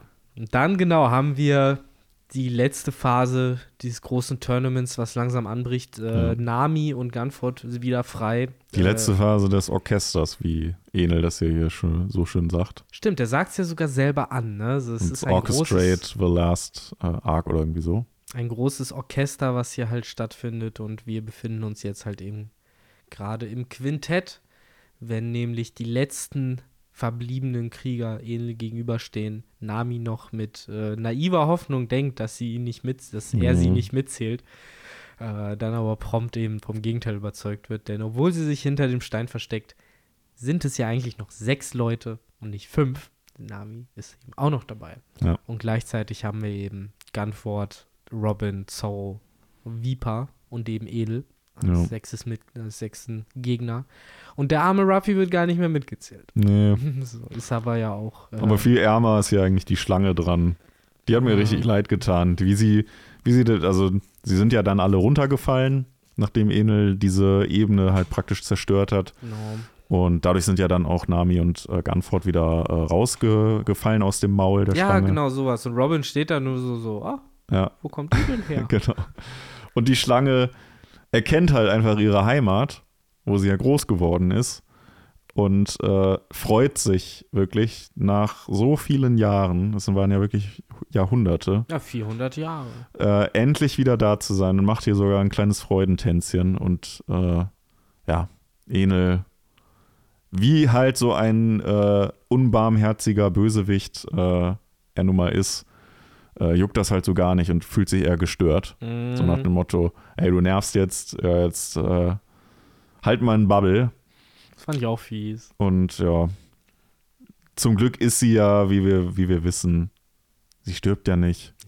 Das ist ja, das, das bringt Oda nicht übers Herz. Ja, stirbt ja generell hier niemand, auch Gunford, mit, der Ja. die 10 Millionen Volt abgekriegt hat. Ja. Der wird auch nochmal auf die Beine kommen. Genau. Aber bei der Schlange, du sagst es schon sehr richtig, es ist ein bisschen bittersüß, weil sie erinnert sich ja auch als einziges Lebewesen noch daran, wie es da auch war, als noch alle Mhm. gelebt haben. Ja. So, weil sie ja auch so uralt ist. Und später im Flashback, genau, kriegen wir das ja nochmal mit, wie sie halt als kleine Schlange da rumhing mit äh, Kalgara und Noland. Und deswegen, cooler Moment auf jeden Fall, wird später dann nochmal mehr in die Feels hitten, wenn man weiß, was abgeht. Aber für Mhm. jetzt halt cooles Storytelling, ne? dass man sich halt gleichzeitig fragt, so, okay, die Schlange verhält sich selbst. Ja, stimmt. So, die erkennt das hier irgendwie wieder anscheinend. Stimmt. Zu dem Zeit, wenn man es damals so gesehen das erstmal gelesen hat, dann wusste man ja noch nicht die Ja, ja. Backstory. Ja. Und dann fragt man sich schon so, hä, warum hat die sich so äh, ja, verhalten? Gut, da werden wahrscheinlich dann auch direkt in Reddit, gab es damals schon Reddit, ich weiß es nicht. Ich weiß auch nicht, was damals im Internet so Ah. abging, 2005 oder so. Man hätte es wahrscheinlich direkt in die Tasten gehauen Stimmt. und sowas vermutet. Okay, also das äh, fand ich äh, auch einen coolen Aspekt. Dann, wie gesagt, so ein barmherzige Wegberutzeln auch von der Riesenschlange. Ja. Aber ja, Ich hoffe, dass äh, Ruffy sich äh, gut um Aisa gewickelt hat, dass das passiert ist, dass sie da im Magen waren, weil sonst ist sie ja Stimmt. wahrscheinlich mitgeröstet worden. ja stimmt. Genau. Äh, das werden wir im nächsten Band erfahren. Jo, denn so langsam kommen wir hier auch schon zum Ende. Ja. Es kommt, wie gesagt, noch der große Plan von Enel heraus, der mit der Arche Maxim plant, eben zum Ferryworth zu fahren. Das Land, wo es unendlich viel Erde gibt. Ja. Und da siehst du halt gleichzeitig, wie ignorant anscheinend diese, zumindest die Himmelsbewohner dort halt sind und halt nicht mal wissen, dass du theoretisch einfach runterspringen könntest. Und da hast du halt dein Ferryworth, ja.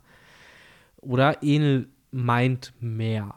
So. Oder er meint halt, lebt- gesagt, etwas, was es in One Piece ja auch nicht gibt. Und das ist ein zusammenhängendes Festland. Ein richtiger, ne, so wie er sagt, Erde, soweit das Auge reicht. Nicht, dass du irgendwo auf einer Insel stehst und blöd gesagt von dem höchsten Berg von Küste zu Küste gucken kannst, weißt du? Wie es ja eigentlich in jedem, in jeder One Piece-Insel ist. Hm. Außer halt der Redline. Naja, er will ja auch hier so ein bisschen seinen Gottkomplex äh, nochmal äh, in die Tat umsetzen und sagt ja auch so von wegen, oder das ist ja auch ein Grund dafür, dass er sagt, ihr seid die normalen Bürger, Menschen, ihr gehört auf den, auf den Ground und äh, vergleicht das dann ja auch noch so mit von wegen, ja, Vögel können halt fliegen, die, die äh, gehören in den Himmel, aber äh, ihr halt nicht. Und deswegen schickt er die will er die ja auch runterschicken und er als Gott äh, gehört natürlich in den Himmel. äh, so ein bisschen halt einfach dieses Unnahbare, dieses, ja, dass halt die Leute, wenn sie jemanden anbeten, ja auch irgendwie auf die Knie gehen und nach oben gucken äh, und den Kopf senken, so wie er es dann ja auch an Zorro demonstriert, später noch. Ja. Ähm, ja, und das ist ja auch so ein bisschen dieses, dieser Gottkomplex, der da auch noch mit reinschwebt in seinen Plan. Auf jeden, halt auch dieses Entrückte, dass ihn halt ja scheinbar schlicht stört. Es ist ja. ja. nicht mal was, ne, wo er jetzt großen Nutzen draus sieht, sondern ja. so es stört ihn einfach, ja. dass diese Insel im Himmel schwebt, wo sie nicht hingehört. Das ist nicht so, wie Gott es wollte. Genau. Und das finde ich halt schon echt äh, heftig, dass er da. Es so ist halt so ein bisschen psychopathisch. Ne? Ja, ja, genau, so einfach komplett psychopathisch. Das äh, hat mich da auch etwas beeindruckt. Ja an der Stelle. Ja, das so ist er halt drauf, so lernen wir ihn halt ja immer mehr kennen, auch mit diesem ja unnachgiebigen so, hey, du nervst gerade, du wirst geröstet, so hier Lucky wird jetzt geröstet, nur um Viper zu ärgern im Endeffekt. Und bei den ganzen Großmannssucht, die er hier an den Tag legt, gibt es ja zumindest einen katharsischen Moment in diesem Band, äh, der auch, beziehungsweise wo ich mich halt frage, wie lange hat den Oda wohl schon vielleicht auch geplant?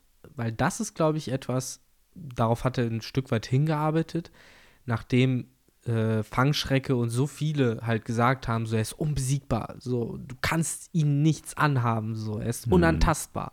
Und dann kommt Viper ja äh, mit dem äh, Roundabout sozusagen, mit dem Hanky Pank Move und äh, hat aus irgendeinem Loch Seestein aufgetrieben mit dem er äh, Enels Fähigkeiten außer Kraft setzt. Enel, der verzogenes Kleinkind wie er ist, ein bisschen wie Cracker auf Whole Cake Island, einfach überhaupt nicht weiß, wie es ist, ohne Teufelsfrucht dazustehen, beziehungsweise halt, ne, irgendwie angegriffen zu mhm. werden, ist er ja halt auch irgendwie in so einem Schnelldurchgang über alle fünf Phasen der Trauer. So einmal schnell anschreien, nicht wahrhaben wollen, dann verhandeln und dann schließlich akzeptieren, dass es alles scheiße wird. Und wurde dann ja einmal richtig schön von äh, seinem, also vom Vipas Reject Dial, äh, ja, ja weggeimpactet. genau, erwischt. Und das hat Schaden gemacht. Er konnte sich nicht in seine Logia-Form umwandeln. Entsprechend kam Blut aus dem Maul. Und wir ja. wissen, das ist ein gutes Zeichen, ja. wenn es die Bösen erwischt. Dann, äh, dann hittet's hart, wenn, wenn die Fresse richtig schön blutig ist in One Piece. Oh. Und ja, bei jedem anderen Charakter, wenn es nicht Enel wäre, wäre er scheinbar auch tot gewesen. Aber es ist natürlich in diesem Fall Enel, der halt die äh, Donnerfrucht hat und sich äh, ja praktisch seinen ähm, na wie heißt es denn jetzt das Gerät Kata Defibrillator. Defibrillator ich wollte schon Katalysator also Defibrillator mhm. praktisch ein äh, ja menschgewordener Defibrillator halt auch ist ja, kannst ja so Stromschocks ähm, in sein Herz ballern, ne? Genau. Und damit hat er sich halt ganz schnell wiederbelebt. Also so gut, so ein bisschen Restfunken Leben muss noch in ihm gewesen sein, sonst hätte er das wahrscheinlich auch nicht mehr machen können. Aber ja, hat sich ganz schnell äh, wiederbelebt durch seine eigene Frucht. Wir haben vorher noch äh, nachgeschaut, für einen Defibrillator sind das wohl so 1000 bis 2000 Volt. Und ja, der gute Gunford hat ja, glaube ich, 10.000 abbekommen. 10 Millionen. 10 Millionen sogar. Ja, gut. Also, ne? Ihr könnt euch denken. Ich meine, äh, Zorro sogar 20 oder 30 Millionen. Ja, das ja. wird ja immer mehr. Ihr könnt euch denken, wie schmerzhaft das wahrscheinlich sein wird.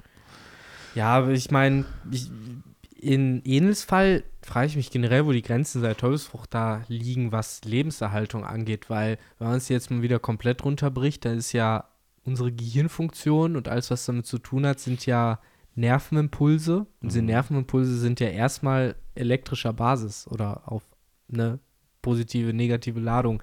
Im Endeffekt das, was Edel tut. Also kann er nicht im Endeffekt wenn er es halt schlau an, anstellt, sich generell ewig irgendwie am Leben erhalten und theoretisch sogar als so ein Elektrogeist ins Vegapunk-Net einhacken mhm. und dort dann so als Virus durch die Gegend fliegen oder sowas. In die. Also, ja, genau. Also Im Endeffekt sind bei ihm halt die Fähigkeit, also die Möglichkeiten echt grenzenlos. Ich finde das mit dem Defibrillator auch einen kreativen Einsatz. was auch so ein bisschen das, was ich vor fünf Minuten gesagt habe, äh, wieder widerlegt, nämlich dass er wenig Erfahrung damit hat, äh, angegriffen zu werden, weil Jetzt kann man argumentieren, ist das halt was, was er einstudiert hat mit diesem Defibrillator oder ist das vielleicht einfach purer Überlebenswille, der dann kickt wie so ein mhm. Reflex? So, vielleicht der Geist der Teufelsfrucht, der halt ja. ne, ihr Nutzer wie bei Naruto halt ja. äh, am Leben halten ja, will.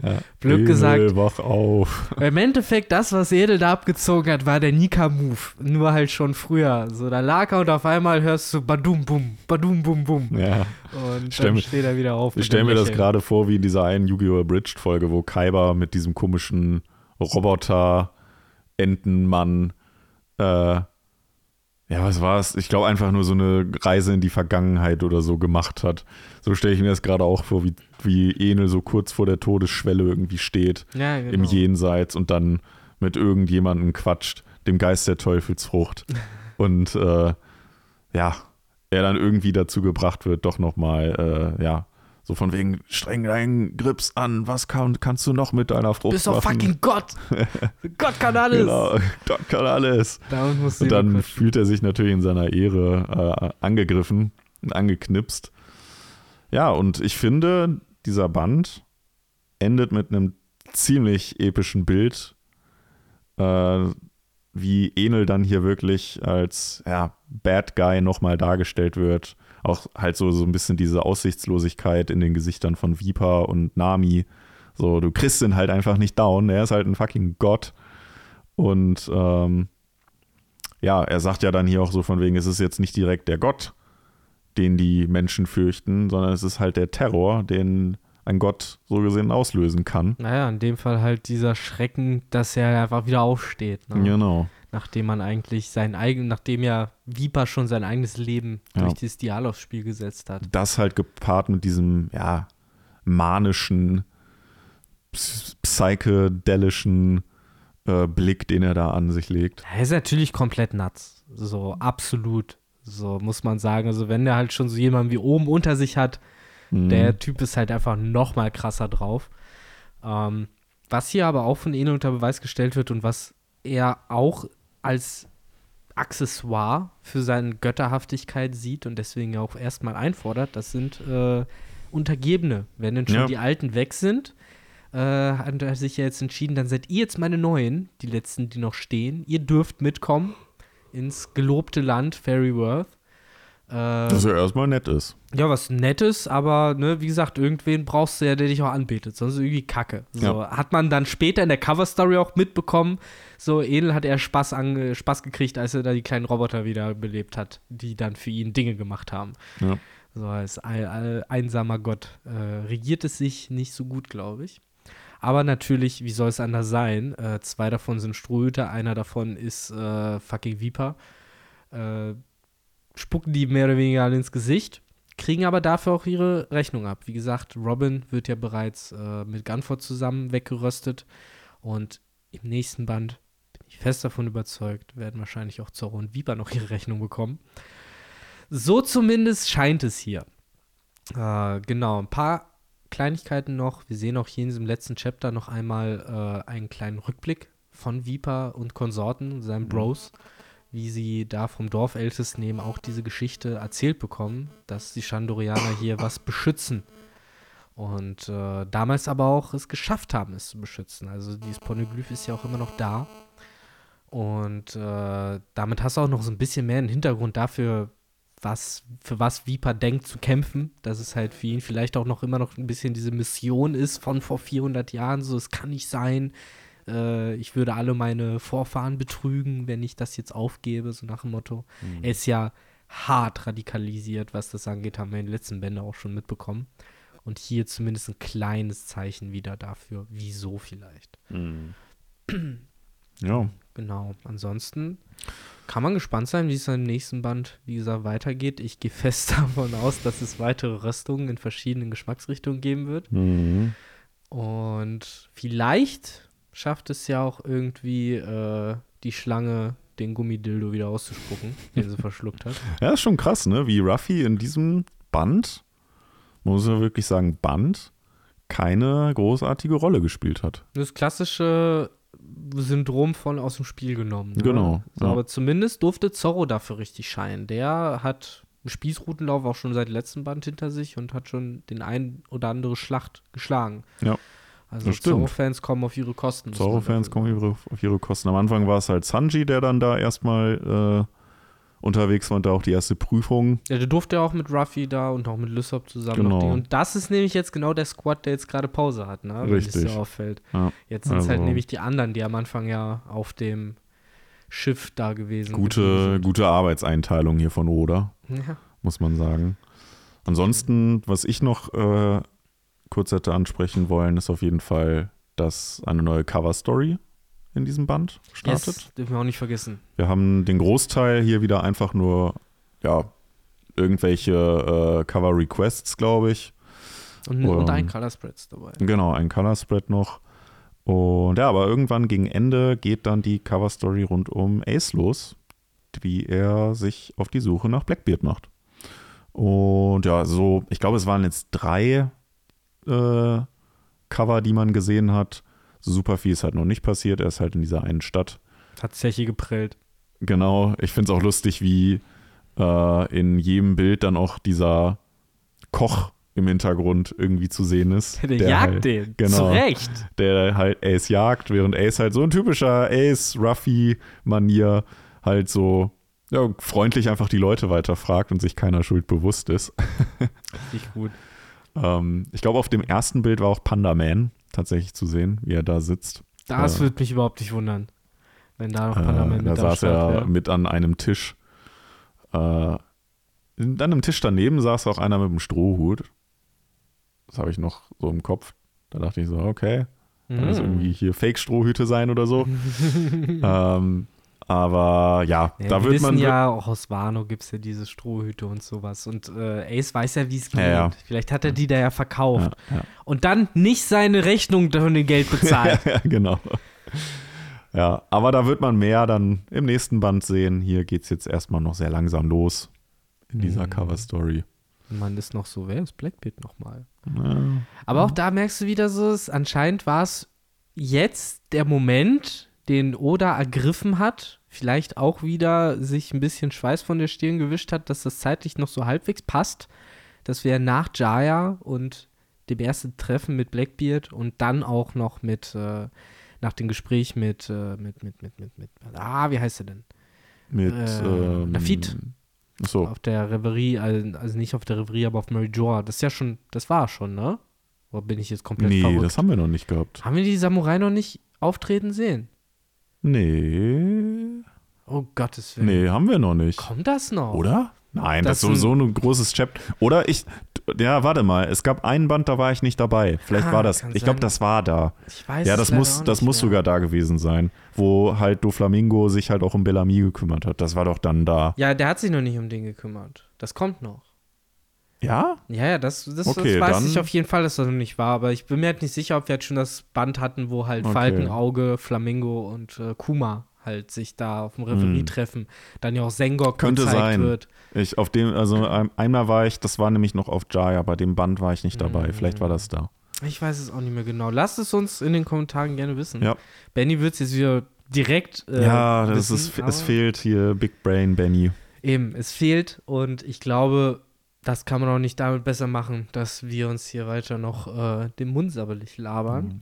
Ich glaube, das Wichtigste haben wir rein äh, glaube auch. Wir haben unser Bestes gegeben. Genau, wir haben unser Bestes gegeben. Es war immerhin ein großes Battle-Chapter, deswegen sind wir vielleicht auch ab, ab und an zu oft abgeschwiffen. Aber ganz ehrlich, man hätte es auch in 10 Minuten zusammenfassen können mit erst kämpft Robin, dann wird Chopper von oben fertig gemacht.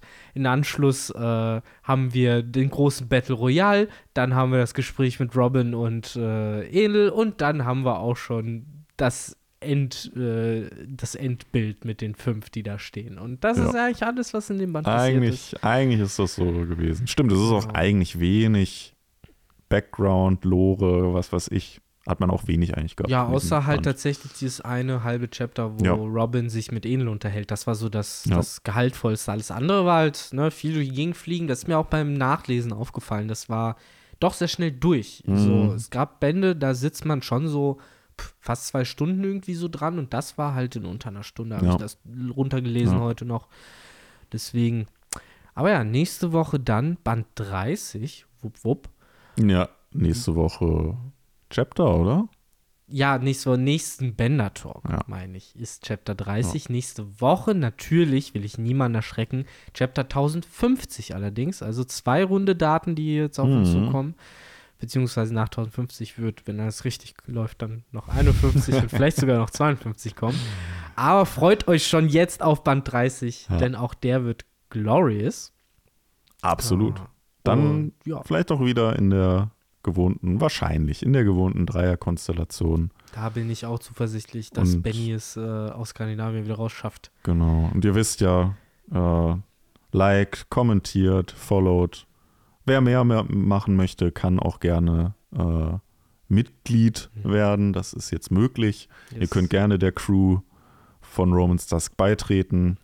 Und ja, auch einer, wie Victor es schon, schon am Anfang gesagt hat, einer der vielen Marts werden. Bei uns gibt es keine äh, klassische Hierarchie. Bei uns gibt es die, ja, die so eine ebene Hierarchie. Hm. Äh, Ja, da deswegen- könnt ihr gerne Teil von werden. Und ähnlich wie bei Ströten, wir können euch halt nicht viele Benefits anbieten, aber halt Loyalität. So. Genau. Die wird den beiden Seiten äh, von eurer Seite, dadurch, dass ihr halt weiter Mitglied bleibt und von unserer Seite, dass ihr mindestens einmal die Woche einen Podcast bekommt. Es gibt eine nette, kleine, drei- oder vierminütige Nachricht Ja, von uns. So. So ein kleines, seht es als, äh, eigenes, als unser eigenes One Piece an.